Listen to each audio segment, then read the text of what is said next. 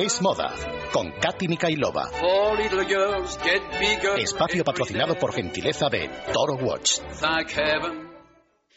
Bueno, pues señores, aquellos que nos estén viendo por televisión dirán, ¿moda? Estamos acostumbrados a ver a Katy Mikailova eh, sola en la mesa con don, con don César Vidal. Katy Mikailova, lo primero, muy buenas noches. Buenas noches, Pero en esta noche, Katy Mikailova nos ha traído una mesa de lujo. Aquellos que no nos estén viendo, que sepan que somos cinco personas en la mesa. Porque hoy vamos a hacer, con el permiso también, como no, porque a estas horas solía entrar eh, Silvia Ribeiro con su sección de cultura, la moda también es cultura, y con su connivencia, pues vamos a hacer una especie, bueno, una especie, no, una tertulia de moda, Katy. Claro que sí. Y nos acompaña, tenemos una, una mesa de lujo. ¿De lujo por qué? Pues porque ahora mismo lo van a ver ustedes en las presentaciones. Don Adolfo Arroyo, presidente del grupo Aiserco. Muy buenas noches. Buenas noches. También nos acompaña Fernando Aguirre, presidente de Agata Ruiz de la Prada. Muy buenas noches, señor Aguirre. Buenas noches. Y también a su derecha nos acompaña Ana Fernández Pardo. Fuiste directora de comunicación de Esfera y, por supuesto, sigues muy vinculada al mundo de la, de la sí, moda. ahora Ana. más como docente, profesora universitaria. o sea que- Efectivamente, o sí. sea, tenemos un currículum. Ana, ¿qué podemos decir aparte de esta presentación, de estas eminencias? Pues bueno, aquí tenemos a mi izquierda a Adolfo Arroyo, que como bien has dicho es el fundador del grupo Aiserco, una de sus marcas estrellas Toro Watch, una firma que como él dice siempre ha nacido con la crisis. Y no solo porque lo digas tú, sino también por las cifras de ventas, ¿no? Que vendiste Efectivamente. un 80% de los relojes de Toro La Pepa Casi en nada. 2012. De 1812 en total, que era, 1812 unidades, era una, efectivamente. sí, eso es una edición Coincidente con la limitada. fecha, claro. Efectivamente, como dice Adolfo. Sí, hace un año. y como mismo dice Adolfo Arroyo, pues para él la esfera del reloj es como un cuadro sobre el cual pintar, ¿no? Porque cuenta historias en cada reloj, tanto en Toro Watch como en Aviador, en Marines, Lancaster. En cada una de las marcas, efectivamente, lo que hemos hecho ha sido hacer algo distinto a lo que tradicionalmente se hacía y para mí, efectivamente, la, la esfera es el lienzo del pintor en Claro donde se sí. puede expresar pues un aspecto inédito hasta ese momento. Una historia, un sentimiento. Eso Eso, es. es. y como también presentaste a, a Fernando Aguirre, que es presidente de Agata Ruida Prada, pero ha estado 27 años al frente de, del OEB como director creativo. Y ha sido una experiencia que bueno te ha permitido acercarte a lo que es el lujo como la artesanía y que te ha, te ha permitido también la oportunidad de trabajar con Enrique Loewe. Con Enrique Loewe, por descontado que ha sido un lujo. Eh, y con mucha gente, y con mucha gente que realmente hoy está en, pues en la cumbre de lo que es la, la industria de la moda, como Karl Lagerfeld, Giorgio Armani, Andrea Pfister, Roger Vivier, bueno, podía citar infinidad de nombres extranjeros y españoles que, claro, yo entré en Loewe el año 1970 y me fui cuando lo compró el VMH en el 98, o sea que en todo ese tiempo, pues, Loewe creció muchísimo, Loewe se convirtió en una empresa internacional con, eh, con tiendas por todo el mundo, en Oriente era prácticamente el principal mercado, entonces ha sido realmente una experiencia maravillosa ese tiempo que yo estuve en Loewe, que para mí fue la mitad de mi vida profesional. Y luego, pues con Agatha, fantástico, porque, porque en el fondo ha sido bastante parecido, aunque parezca mentira. Y yo cuando pasé de Loewe a Agatha Ruiz de la Prada decías que es como ir del día a la noche, sin embargo, no.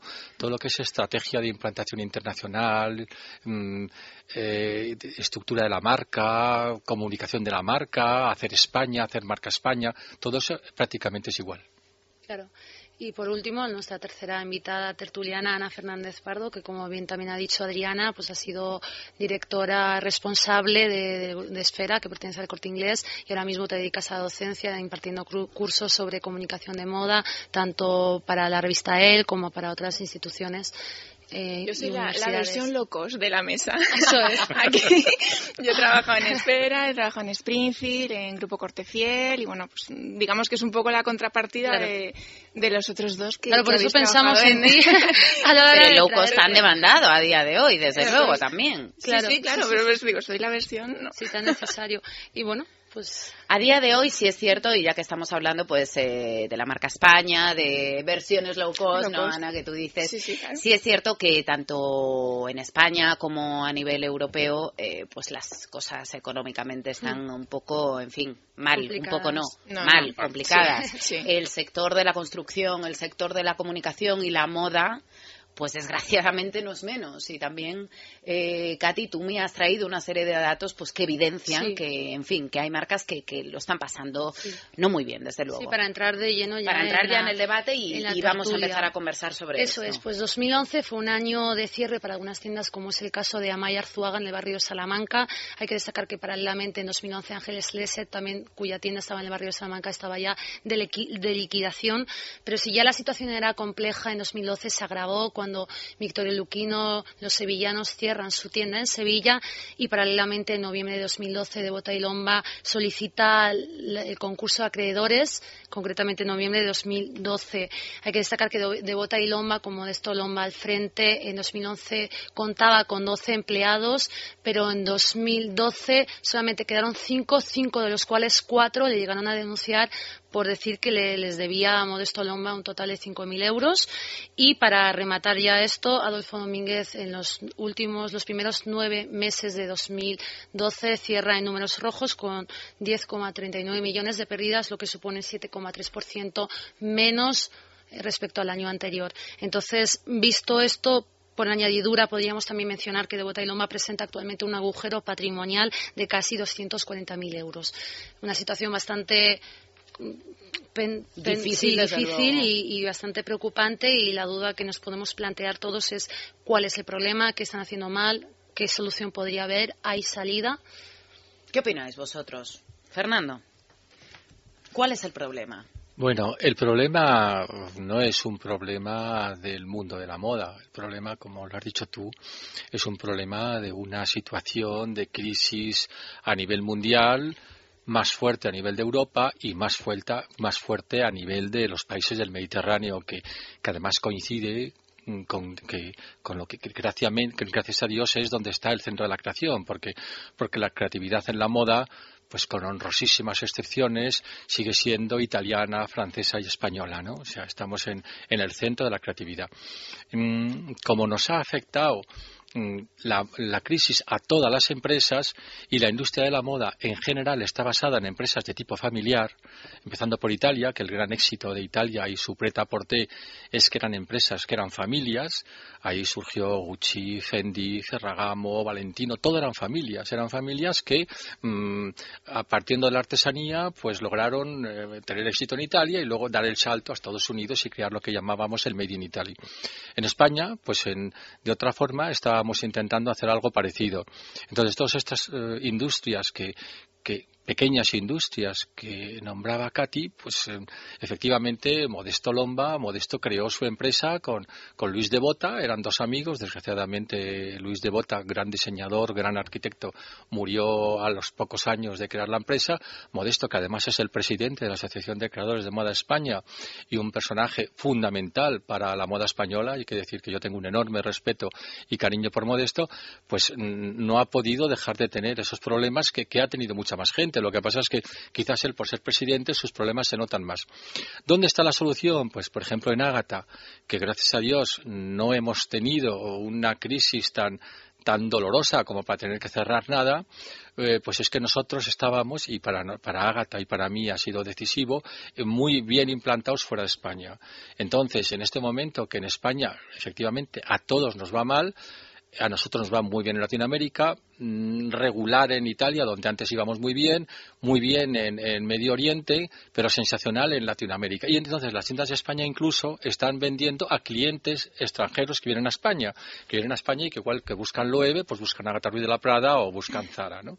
Entonces, gracias a eso, nosotros hemos sobrevivido, pero, pero había que tener la, la vista de decir, oye, vamos a, a ir hacia afuera. Luego, eh, claro, una tú, estrategia muy definida claro, también, ¿no? una muy estrategia muy y, y, luego el, para acabar, el, la teoría de low cost es fundamental en este momento en el mundo de la moda. Eh, yo cuando llegué a Agatha y viniendo de Loewe, Agatha me decía, mira, yo quiero ser un mito, pero eh, yo quiero crear una marca democrática. Ella entendía por marca democrática que todo el mundo pudiera acceder a esa marca.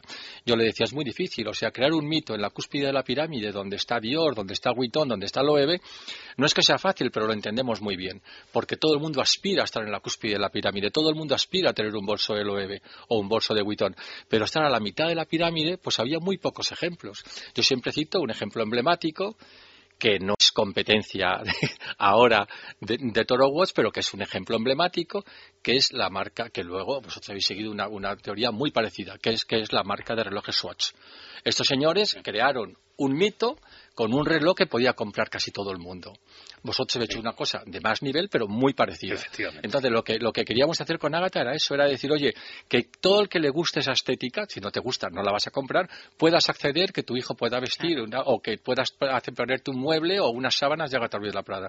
Y gracias a que nuestra ropa es asequible para mucha gente, pues estamos, estamos subsistiendo, si no, estaríamos cerrando, como tú decías. Como dices a menudo que Agatha Ruiz de la Prada tiene los calcetines más baratos y los azulejos más caros. Una frase los tenía, eso yo, lo, yo, yo, llegué a Agatha para arreglar ese tipo de cosas. ¿eh? O sea, Agatha, como es una fuerza de la naturaleza y además es la persona que yo he conocido que trabaja más y que no para de viajar, pues efectivamente tenía una serie de, licencias que ya se buscó, ya había muchas, luego yo llegué a Agatha el año 99 y, y, a partir de ahí hemos tenido, vamos, ya había muchas licencias de Agatha, luego ha habido muchas más, tenemos unas cuarenta y tantas licencias. Y es verdad que lo que a lo mejor había que hacer en su día era ordenar un poco y estar mm, posicionados en una situación muy clara. Y es verdad que en ese momento, mucha gente me lo ha dicho, había uno de los calcetines más baratos del mercado y los, y los azulejos y los muebles mm, mm, posicionados muy caros. Entonces, vamos a intentar ser parecidos, vamos a intentar que todo el mundo pueda. Entonces, bueno, pues ahí estamos, luego sigo contando cosas. Pero Adolfo, ¿cuál, es, ¿cuál es tu visión, Adolfo, de, este tema? Bueno, pues eh, yo estaba mirando dentro de lo que yo traía preparado y verdaderamente ha dado con ello. O sea, para mí democratizar, que es la palabra que yo utilizo, la moda es fundamental. Es decir, que la moda sea asequible, sea para todos, pero eh, que vaya por encima de las clases sociales, es decir, que represente no en sus materiales, como es en el caso de la relojería, donde hasta hace unos años eh, había que demostrar lujo y ahora no es en absoluto necesario, pero sí todos los demás conceptos de calidad dentro de unos precios que ahora mismo permitan a cualquiera el poderse permitir el capricho. Lo que más eh, molesta en este momento es no poder consumir, porque al final el español, sobre todo el español, es eh, un mercado consumista y no hay nada que deprima más que el no poder ir a lo que yo llamo el museo actual del, ciudadano medio, que es el corte inglés o es cualquier cualquiera de los centros comerciales. Sí, sí, sí, sí, parece mentira, pero, es, verdad. Pero es verdad, efectivamente. O sea, se pasa más tiempo ahí que en el Museo del Prado. y verdaderamente se pasa pues porque en el fondo tenemos una vocación de compra importante, pero no, no llegamos a ello. Todo lo que es en este momento facilitar esas posibilidades haciendo un producto con el mismo nivel de dignidad, yo creo que es fundamental. Y antes de darle la, palabra a Ana, porque te voy a plantear una pregunta que yo creo que igual podrías ah, contestar tú, porque esta situación que he expuesto realmente, ¿hasta qué punto podría ser una consecuencia del éxito de la producción acelerada la moda low cost con negocios como el modelo de Inditex, Mango, entre otros, ¿no? Tú que has estado trabajando en, Esfera, que es un ejemplo de low cost de la firma Corte Inglés. Yo creo que, la clave del éxito es la estrategia orientada al cliente. Es decir, eh, Inditex y otras marcas eh, similares han buscado su nicho en el mercado y se han basado en, eh, pues eso, en, dirigirse a un cliente que demandaba algo que no era solamente moda más barata, sino el hecho de que, que, fuera moda, de que fuera tendencia, de que fuera inspiración de los grandes, ¿no? Y ese modelo de negocio de, pues lo que es lo que tú comentabas, ¿no? La rapidez de generar nuevos contenidos, de nuevas colecciones a las tiendas, la expansión internacional, la diversificación, esa rapidez, yo creo que es lo que contrasta a lo mejor con, la alta costura, que no ha sabido a lo mejor adaptarse a esas necesidades de mercado, que, que al fin y al cabo es una estrategia de orientación al cliente. Y más, o sea, es necesario orientarse al cliente siempre, pero más en el momento de crisis, muchísimo más. Porque el consumo sí que hay y demanda siempre va a haber, siempre va a haber demanda de moda, es un poco mm, ilógico pensar que no, pero hay que encontrar el hueco en el mercado. Lo que no podemos también, yo creo que en todos los sectores pasa un poco esto de la menos las heridas, de estamos en crisis, no hay nada que hacer y todos como un poco expectantes a ver qué pasa. Pues lógicamente en, época de crisis cuanto más trabajo hay que hacer, lo que comentabas de Ágata, cuantas más ideas hay que pensar, más innovación, más diversificación y buscar el hueco en el mercado y, que se diferencia. Me comentabas tú otro día también, ay, que cojo la palabra y sí, por supuesto. no, pero es verdad que decías, eh, Inditex deja cadáveres eh, en el resto de la moda. Parece que, pues es que no se puede culpar tampoco a Inditex, ¿no? No se puede culpar nunca a la competencia. Eh, Inditex lo está haciendo bien Entonces, el resto tenemos que, seguir, incluso buscar, no te digo los fallos, pero buscar las carencias, donde podemos aportar algo más. Claro. Eso que comentábamos a lo mejor de, de alianzas, ¿no? Entre marcas low cost y marcas... Eh, Como el caso de Miguel Palacio con Josindropia o Juanjo Oliva con claro. del Corte Inglés. Exactamente. Y marcas internacionales, como ha hecho Versace con H&M, que, que parece algo como un poco difícil, ¿no? De, de, de, de asimilar, ¿no? De lujo como con low cost. Pero es democratización. Que son de lujo a un precio más barato, que es sigue siendo más caro que low cost, pero es un Exactamente. Lujo accesible. El cliente de low cost también quiere llevar lujo. Pasa que a veces no hay un poder adquisitivo, pero, pero el público, digamos, a nivel de gustos puede ser similar. La solución que plantea Ana, Fernando, o como una de las posibles salidas también para mm, esas marcas que quizás los efectivamente compartes estas ideas. Totalmente. Yo creo que no se puede ir contra el signo de los tiempos. Siempre que vas contra el signo de los tiempos, te equivocas.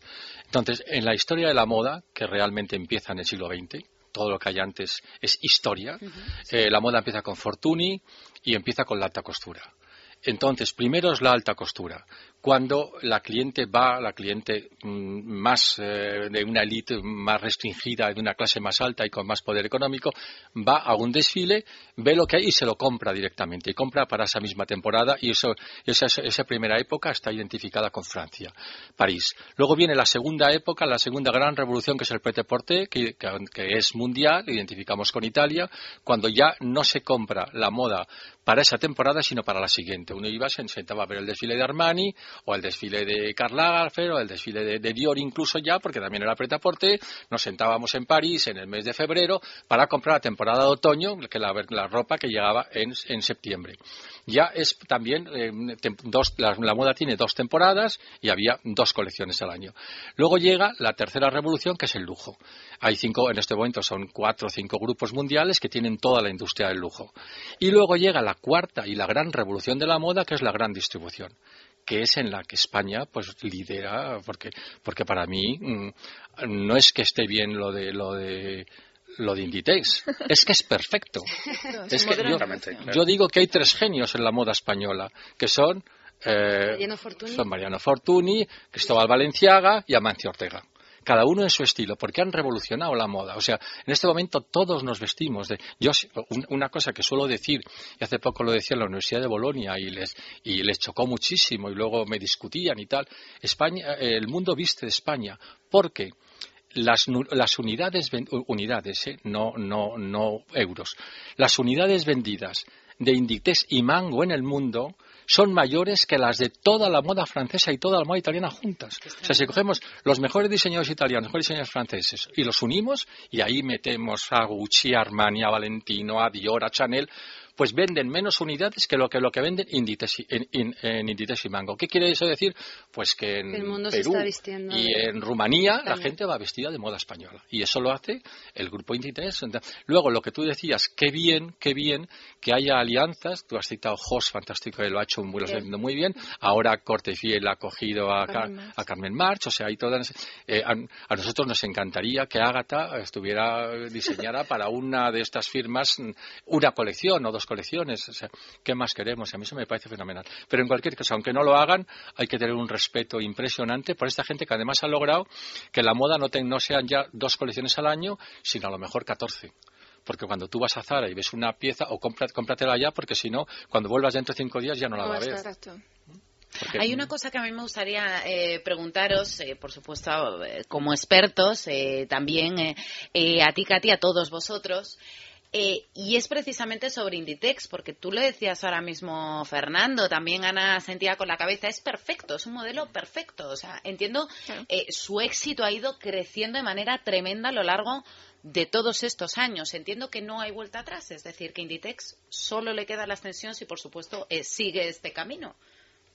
Hombre, llegará algún momento en el que será sustituido por algún otro modelo. Como copiado eh, para que esto. Es que realmente es, es, es un imperio absoluto que tú lo ves y dices esto será así para siempre, o sea, es imposible que, que, que, esto se caiga. Eterno, pero desde luego copiar y, mantener el mismo éxito que, que Inditex me parece es muy complicado, ¿eh? Porque además Inditex ha creado la marca Made in Spain a nivel internacional, o sea, yo no, no, me gusta que a veces tengamos esa rivalidad, ¿no? Entre low cost y, lujo cuando realmente ellos han abierto un mercado y unas posibilidades que, eran impensables antes. ahora mismo hablar de Inditex es marca España y yo me siento orgullosa de que, ¿no? de que Inditex eh, cree este, este no, pero además es que Inditex lo ha hecho todo bien. Es decir, es que no es solamente que, haya, que, haya, que, haya, hecho moda, no, no, no, pero su logística, es su rapidez, su agilidad de es respuesta. Es que, es que es un modelo de negocio que es perfecto. Precisamente si hablábamos antes de algunos modistos, es esa eh, en parte, aparte de la crisis, es parte también ese inmovilismo que permanentemente tienen. Lo hablábamos hace un momento, dos colecciones son insuficientes ahora mismo para ofrecer en dos momentos del año y nada más una forma de ver la moda, una forma de, de, verte, de sentirte, porque al final eh, la moda es como tú te sientes. Eh, en un momento determinado hay que cambiar, es un estado de ánimo en muchas ocasiones. Eh, Inditex lo bueno que tiene es que pone esa posibilidad continuamente a disposición del cliente, con lo cual está continuamente innovando y a bajo precio, efectivamente. De hecho, Inditex crea, Zara crea 600 millones colecciones de colecciones al año, que es una barbaridad. De hecho, es frente a la trampa del ciclo anual, que es lo que decíamos, de dos colecciones al año, que es una cosa que no va a ningún sitio, porque además luego esas prendas son muy, muy caras. ¿Y hay algún mercado que en estos momentos eh, quede por descubrir? Es decir, o que, o que la cierta, mm, la mayoría de las marcas españolas, o alguna, tengo aquí al presidente Agata Ruiz de la Prada, que estéis mirando y diciendo, esta es la próxima parada. Hombre, la próxima parada eh, naturalmente es Oriente. Y antes Oriente se hacía desde Japón. Y ahora Oriente se intenta hacer desde Shanghai. El problema es que eh, para un europeo, ya no digo para un español, aterrizar en China es enormemente complicado. Así como Japón ha sido mucho más fácil porque la, la estructura económica y social de Japón es muy similar a la estructura económica y social europea, con unas diferencias como la jerarquización total, con una serie de cosas que allí es mucho más exagerado. también mm, la mujer no ocupa desgraciadamente el mm. puesto que ocupa en España, pero bueno, mm, hay, hay un, paralelismo. China es absolutamente distinto. China necesita, es fundamental tener un socio chino del que normalmente mm, a lo mejor no te fías, no digo nada contra los chinos, pero es muy difícil encontrar un socio chino con el que no te entiendes, con el que no hablas, con el que estás lejos. Entonces, eh, la asignatura pendiente, bueno, nosotros, por ejemplo, Agata de la Prada, que tenemos tienda en las ciudades más importantes del mundo, nuestras tiendas no son para vender, son para crear imagen y para que nos conozcan. Y tenemos tiendas solo en los lugares emblemáticos. Eh, aparte de Madrid y Barcelona, pues estamos en Milán, en París, en Oporto, en Londres, en Nueva York, y la siguiente en Shanghai, y no la hemos abierto todavía porque es muy, muy complicado ese tema. O sea, eso, eso sí, sí es verdad. Inditex ha llegado muy bien, Loewe también, ambos están ya en China. Y, bueno, yo si le tuviera que buscar, para que no parezca que hacemos publicidad de Inditex y que me perdonen que tengo muchos amigos y buenísimos amigos en Inditex, mm, yo sí les, encuentro, sí les haría una crítica. Eh, que mm, desgraciadamente eso es muy debe ser difícil para ellos desgraciadamente en muchos sitios no saben que Zara es español Aquí nos parece una obviedad, pero lo vamos a entender en cuanto tú preguntes a tu tía de dónde es HM. Seguramente no lo sabe. y fíjate, Fernando, que el otro día vi en, mi Facebook alguien que había compartido una foto de Zara, de prendas de Zara que eran imitaciones chinas y en la etiqueta ponía el mismo logotipo de Zara, pero a izquierda, a, a derecha abajo ponía Milán y me sorprendió, bueno, muchísimo. Sí, sí, sí, es que mucha gente cree que es italiano. Hombre, su, tienda más emblemática está en Milán, en el Corso Vittorio Emanuele y tal. Entonces, quizá por eso. Pero no es culpa de Zara, ¿eh? Vamos, o sea, Zara. Es verdad que Zara no pone banderas españolas, no hace a lo mejor como hacen los italianos. O como hace Adolfo. O como haces tú. pero, muchas veces no lo, no lo priorizan. Y se lo he dicho a Pablo y se lo he dicho a Mancio Ortega esto, ¿eh? O sea, que no es. No es sí, ahora que preguntaba Adriana por el mercado, me parece que para ti, Adolfo, es, es Rusia, ¿no? Ahora mismo te estás bueno, en una, en una de nuestras marcas efectivamente es Rusia, eh, con una idea que llevábamos barajando mucho tiempo de armonizar el estilo español eh, con los movimientos de origen rusos, hemos puesto en marcha un proyecto que durante los próximos cuatro años yo creo que va a dar mucho que hablar. Hay muy poca gente que sepa que el primer movimiento automático de un reloj o el primer movimiento mecánico de cuerda era ruso y no era suizo luego inmediatamente, luego inmediatamente eh, los, los suizos los suizos acudieron y compraron una serie de patentes y tal y empezaron a fabricarlo y lo desarrollaron mucho más. Pero para todo el amante de, de, de la relojería, de coleccionismo, digamos que el producto ruso tiene un gran interés. Y nosotros hemos llegado a un acuerdo con una marca que es muy joven, que es la marca Aviador, que es una marca que le hemos dedicado a, los relojes que tienen una cierta connotación con el mundo de la aviación y de la aviación militar y de las gestas militares, pues nos parecía que era muy interesante desarrollarnos por ahí y desarrollarnos con un corazón ruso y, un alma y un alma española. Y, lo estamos haciendo, eh, determinando que esos dos países son muy importantes en la industria relojera. Hay que destacar que además tus relojes, los de Toro Watch en concreto, tienen la licencia del Toro de Osborne. Sí. Eh, y esto nos sirve también un poco para abrir el tema de, ¿podrían ser las licencias una oportunidad para, para estas firmas españolas que están pasando por estos momentos? ¿O quizá a largo plazo puede llegar a intoxicar un poco la marca, como llegó a pasar con Gucci? En un momento determinado, o Pierre Cardin, que ha llegado a conceder más de 800, es el ejemplo. El rey de las licencias. Pero las licencias no es que sean una oportunidad, es que es la única tabla de salvación. Agatha empezó con las licencias y yo creo que hablo del mundo de la moda nada más. Sí, sí, sí. Pero el mundo de la moda todos han intentado copiar. Vamos, pero es una, no es que sea copiar, es que cuando tú encuentras un camino dices, oye, no lo voy a seguir. No, no han copiado la ropa de Agatha, han, han copiado el modelo. Es más, nosotros, yo como, representante de Agatha y de, las, de la Junta Directiva de la Asociación de Creadores, he intentado que la moda española en general utilice ese modelo. Nosotros hemos dejado nuestras tiendas en Milán, en Nueva York, para hacer reuniones con gente de afuera para coger licencias. O sea, la moda, otra novedad del del año 2000, que en, que en, realidad empieza en 1990, y eso es Ágata y, y, Versace, los dos que lo empiezan, Versace en Italia y Ágata en España, es decir, hasta entonces la moda era la moda y el accesorio.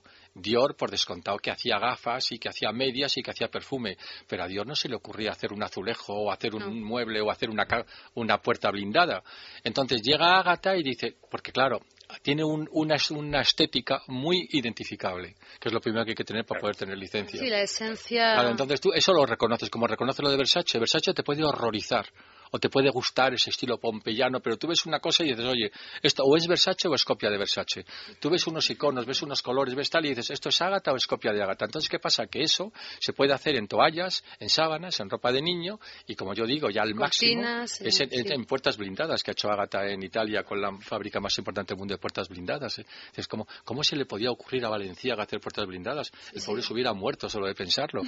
Pero es que ahora los tiempos han cambiado. El signo de los tiempos es ese. Fernando, eh, tú tienes eh, una de las mejores marcas y sobre todo tenéis un proyecto empresarial muy bueno y, sabéis muy bien dónde queréis ir y dónde vais y sois exigentes. El problema con la licencia es en un momento determinado que alguien lo quiera como algo para hacer negocio y dinero a corto plazo y no sepa muy bien ni cuál es la identidad de la marca ni cuáles son sus valores, como tú dices, y que por lo tanto hagan una sobreexplotación para para ganar dinero en el corto plazo, como he dicho hace un momento, y que eso llegue al final a ser la destrucción de la marca. Eh, yo tengo eh, licencias y licencias de todo tipo y a veces es una pena ver cómo una gran marca se puede llegar a destruir por no haber dado con esa identificación y sobre todo el eh, hacer una sobreexplotación por unos pocos euros, no por mucho más. Claro, es que, es que eh, es básico lo que dices. El contrato, o sea, primero el licenciatario tiene que tener una identificación muy grande con la marca. Absolutamente. Eh, nosotros hemos buscado y nos hemos hecho amigos de los licenciatarios. Hacemos una convención al año con todos los licenciatarios. Ágata no declina ni un, ni un, ni un diseño. O sea, no hay un, cosa que Carden no hizo, por ejemplo. No se, no, se diseña ni un solo reloj, ni un solo azulejo que no sea en el estudio de Ágata. Lo que es verdad es que como allí nosotros no sabemos, eh, a lo mejor diseñas una silla de niño para coche y resulta que en Estados Unidos el señor, el fabricante de sillas de niño, que a lo mejor es Hane, te dice, oye, mira, esto así no puede ser, hay que cambiar, entonces hace los cambios que, que, que técnicos, o un reloj, por si esto no lo puedo hacer, entonces nos hacen una propuesta y la volvemos a hacer. Entonces, en primero, en, en, el diseño jamás, mm, y luego el contrato tiene que estar muy claro lo que pueden hacer, cuántas piezas pueden crear, dónde pueden vender, dónde no. Nosotros tenemos, gracias a Dios, un, que ya ha sido el, el, despegue de Ágata, el corte inglés, que a Ágata le ayuda muchísimo. en todos los pisos del corte inglés se vendían productos de Ágata y eso también nos, nos obligaba a poner una serie de condiciones, pues a lo mejor el corte inglés no quería que la ropa de niño de Ágata se venda en ningún sitio de España nada más que en el corte inglés y por eso lo pasábamos. Pero el corte inglés teníamos tan buena relación, nos odiaba tanto que eso valía la pena. O hay que hacer unos muy, eso yo lo recomiendo siempre, unos muy buenos contratos y luego mantener una relación permanente. O sea, no, tú no puedes decir, usted tiene la, yo no te podría decir a ti, tú tienes la marca Ágata de relojes, haz lo que te dé la gana. No, sería imposible porque ni sería bueno ni para ti ni para mí. Entonces nosotros lo que sí que hacemos es diseñamos un reloj, se lo daríamos a ellos, ellos verían lo que tienen que hacer, nos hacen una contrapropuesta, vemos a dónde se puede vender y a dónde, y a dónde no se puede vender. Nosotros, por ejemplo, no dejamos vender ropa de Ágata en ningún centro comercial que también tenga mm, comida, por ejemplo. O sea, por ejemplo, no encontrará ropa, de, no, quiero citar ninguno, pero ahí no va a estar. Sin embargo, sí está en el Corte Inglés o sí está en Galería Lafayette o en la Reina Chenten. Ahora que hablamos de licencias, también podemos aludir a las franquicias. Me entra una duda, Ana. Eh, con Esfera se ha llegado a, ¿Tienes franquicias Esfera? O... ¿Tiene franquicias? Eh, no, creo que no. Ahora mismo me pillas un poco porque la última parte de la distribución no la tengo controlada, entonces no, no tengo muy claro. Eh, no lo tengo muy claro. Claro. Es que te, voy a, hablar con las franquicias ocurriría lo mismo que, con las licencias, me imagino. Sé que en Portugal y en Grecia en tiendas propias, pero ahora mismo no sé. Me parece que sí que hubo una franquicia en, Extremo Oriente, eso sí. Porque además Esfera nació como un proyecto del corte inglés para acercarse al público joven y tener una tienda eh, a pie de la calle, ¿no? Claro, claro, no. Eh, eso sí es, cierto que el público joven muchas veces es más reacio a comprar en grandes almacenes. Se vio que, el líder del sector era pues todo el grupo Inditex, eh, Mango despuntaba cada vez más, Blanco también, Grupo Corte Fiel. Bueno, Blanco ahora no está muy bien, de todas formas. No, ahora no, pero en su momento, sí, hace sí, 10 años. Sí, porque Esfera nació en 2000, ¿verdad? Eh, Esfera es del año 2000-2001, sí. La primera tienda se abrió en Valladolid y el objetivo era ese, lógicamente, en situarla pues en, los mismos puntos estratégicos donde están todas las marcas low cost y hacer un poco de, sombra porque el corte inglés pues tenía ese, bueno, esa carencia un poco en ese sí. sentido. Y no, y además porque la, ropa juvenil estaban en plantas muy, en la sexta, séptima y la gente normalmente no subía. Hay clientes que se acostumbran a comprar en gran almacén y hay cliente que no se acostumbra y sobre todo nos ha acostumbrado Zara a comprar a pie de calle. Es que Zara... es la publicidad, básicamente. Claro, claro. Junto con las bolsas, ¿no? De, bueno, fíjate que ahora Inditex ha patrocinado la Mercedes Fashion Week, o sea, sí, está, haciendo, que... ¿no? Yo apuntaba eso al principio también, esas alianzas que hay y este trabajar un poco de la mano entre, entre grandes diseñadores y, low cost y hasta el punto de que Inditex ha apoyado la, moda española de la mejor manera que podía hacerlo, de la manera más a lo grande, que es patrocinar la, la, la, Mercedes que no que digo Cibeles, pero no. ¿no? La ¿Qué opinión tenéis, Adolfo y Fernando, de Ah, del patrocinio de Inditex parcial. No, yo perfecto. Yo que, hombre, que patrocinen. Mm, la moda española se ayuda de muchas formas. Yo, por, ejemplo, es muy criticado el tema de las subvenciones que ha habido en España a la moda. lo queremos tratar, de hecho, el eh, próximo viernes eso, con Pedro. Ya desvelado también. Pedro Mansilla. Bueno, que sepan ustedes que hay otra sorpresa que Katy nos trae otra mesa de lujo. Pues eh, yo diría, adelantándome a esa mesa, la subvención es un tema muy español y eh, sobre todo es un tema de Madrid que lo ha hecho muy bien. Eh, en España había una cosa absurda, totalmente absurda, y esto igual le hiere a alguien, que era dos pasarelas. Mm, entre la rivalidad Madrid-Barcelona, pues había que en ninguna parte del mundo lo hay. Dos pasarelas iguales ni lo hay en Italia ni lo hay en Francia. Entonces, en, había, si quien quisiera ver a Agatha Ruiz de la Prada o a Jesús del Pozo, tenía que venir a Madrid. Un periodista americano, y vente a Madrid a ver a Jesús del Pozo. Y luego, vete a, Tony, a ver a Tony Miró o a ver a Lidia Delgado, vete a Barcelona. Era surrealista. Era un tema absolutamente... Gracias a Dios y a que había un consejero de Economía mm, de la Generalitat que no tenía ni idea de lo que era la moda, y abandonó, les abandonó a los Gaudí. Esperanza Aguirre, que era listísima, bueno, que es listísima, que es listísima. Y gran fan de Agatha Ruiz de la Prada. Y gran fan y amiga nuestra. Eh, pues bueno, mm, ella, pero aquí no tiene nada que ver Agatha. O sea, y también de Toro Bosch, ¿eh? que lleva relojes de, Toro Bosch. Pero Esperanza dice, oye, la moda, de, la moda española viene a Madrid, yo en Cibeles ayudo a toda, y me da igual que sea un modisto como Elio Beranier, que es de Córdoba, o los Luquino, que son modernos, que es de Vitoria, o John Fis, o como un gallego, como tal. Entonces en Madrid no te piden el carné para desfilar, te piden que seas bueno para desfilar en y ayudaban a todos. Entonces, eh, eh, eso, eso fue bueno. Pero había gente también, como en todo, con el tiempo, que solo vivía de la subvención había diseñadores que si le quitan la subvención casi tendrían que cerrar. Entonces, eso, es negativo. Pero y es verdad que no lo ha habido en otros países, pero por ejemplo en Italia eh, lo que sí que ha habido es unas ayudas eh, fiscales unas ayudas de marca España de promoción internacional que en España no las ha habido en absoluto, aunque el ICES eh, funciona bien, pero en Italia lo han hecho de otra forma. O sea, la moda, como cualquier industria, tiene que ser ayudada por las instituciones. Pero el tema de la subvención, yo personalmente, estoy igual que estoy en contra de la subvención del cine, y la subvención de otro tipo de... El darte dinero por estar allí, a mí no me, lo, no me lo han dado para nada. O sea, eh, a mí nunca me han al revés. Yo he tenido que pagar los impuestos todos los años como todos vosotros, ¿no? Entonces yo la subvención estoy en contra. Ahora, que se, entienda que la moda es imagen de un país, que es economía de un país. Y como yo decía antes, que es la primera industria de Italia, la moda, es que por encima del automóvil. Y en España, pues debe ser como la. Yo creo, está entre la segunda y primera con el turismo, ¿no? yo creo que es la primera, ¿eh? yo creo que también con Inditex. Llamando moda desde el sombrero hasta, hasta, el zapato. es que moda es todo, porque se nos, se nos echa el tiempo encima. Sí me gustaría eh, preguntaros, para todos aquellos, eh, y de hecho tú me lo destacabas en las notas, Katy, para todos aquellos diseñadores independientes que intentan hacerse en estos momentos un camino y hacerse un hueco, ¿qué consejo eh, les daríais desde vuestra experiencia y, por supuesto, con la que está cayendo?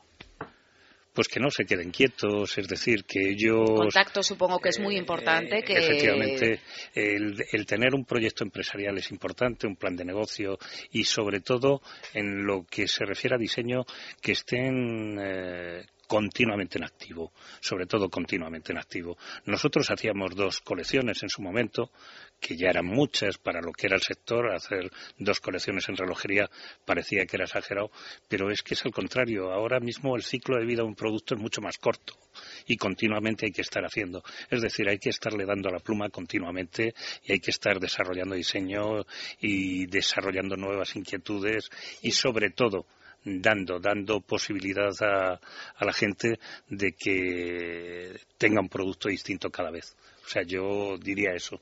Yo considero que bajar los precios en los tiempos en los que corren actualmente. Tienen unos precios desorbitados algunas prendas y no, no lo valen realmente. Entiendo que un bolso de Loewe con la piel que tiene cueste lo que cueste, teniendo en cuenta que hay cinco, artesanos trabajando en una pieza durante tres días seguidos, eso lo sabrás perfectamente, Fernando. Pero otras marcas como de Bota y Lomba o Victoria Lupino, etcétera, sí que considero que deberían quizá rebajar un poco no el pueden, precio. Katy, no pueden, no pueden porque contra lo que se cree no es que, y, no, no, tengo el escandallo de precios de ninguno de los que has nombrado, ¿no? Pero yo sé que, que lo que ganan es, es o sea, su porcentaje es mínimo. Lo que pasa es que les cuesta eso es que hacer un vestido en, un taller en Madrid, pues te cuesta eso. Mira, yo, yo me, qué pena que no haya aquí una pizarra. Yo soy profesor. Estoy en el ISEM, que es el, quizás el máster más importante, uno de los más importantes dedicados eh, de, la Universidad de Navarra para, para posgraduados. Entonces, yo, yo me inventé una fórmula. Claro, una fórmula contada es, es difícil, pero igual que hay la fórmula SEC, pues está la fórmula de Fernando Aguirre, que es esta, y que se la doy. Hay que invitarle una segunda vez a todos los diseñadores. Entonces, yo digo. para que se vea. te, doy, te digo la fórmula que, que resume esto, que es, que es T mayúscula más T minúscula, que es trabajo más talento por gestión igual a éxito. Quiere decir esto, que el diseñador tiene primero que tener talento, luego que trabajar, porque el trabajo sin el talento no funciona para nadie. Y el talento sin el trabajo, hay muchos con mucho talento, pero vaguísimos. Es fundamental trabajar. Yo tengo al lado a Ágata que trabaja como un animal, que no para, que trabaja 15 horas diarias, que está siempre viajando. Y eso por la gestión. O sea, el diseñador necesita un gestor. En España, muchos, hasta, hasta hace 10 años, los diseñadores eran los propios gestores de sus empresas. Eso es una catástrofe. El diseñador, por definición, no sabe gestionar su empresa.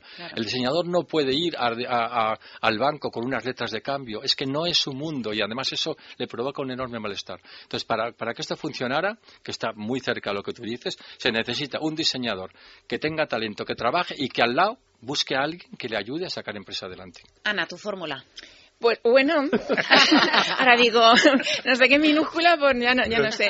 No, yo voy a tirar un poco hacia el lado del marketing y comunicación, porque hay veces que ya no es solo un problema de precio. Muchas veces decías tú, eh, es un problema de que hay que abaratar precios. Eh, a lo mejor el mismo cliente que está dispuesto a pagar 3.000 euros por un bolso de Prada no está dispuesto a pagar esos 3.000 euros por un vestido de un diseñador español, porque no existe a lo mejor esa conciencia del que el Made in Spain tiene eh, la misma imagen que, otros, ¿no? Quizás tenemos que creérnoslo y tenemos que, que confiar un poco poco también en el talento que tenemos los diseñadores españoles.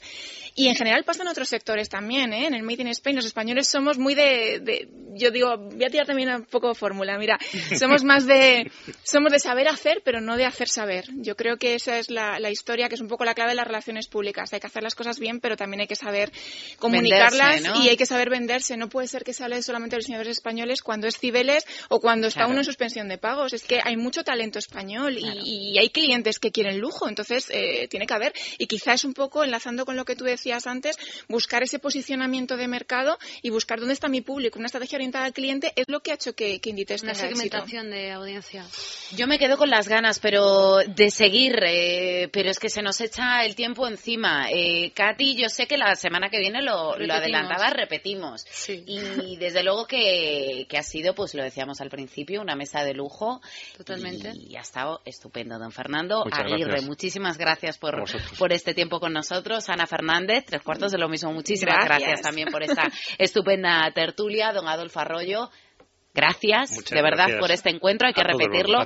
y Katy Mikhailova, por supuesto, por habernos eh, traído a estas eminencias dentro del mundo de la moda. Señores, nosotros hacemos una pausa y llegamos, volvemos, mejor dicho, con Ana Sánchez de la Nieta y el cine hasta ahora.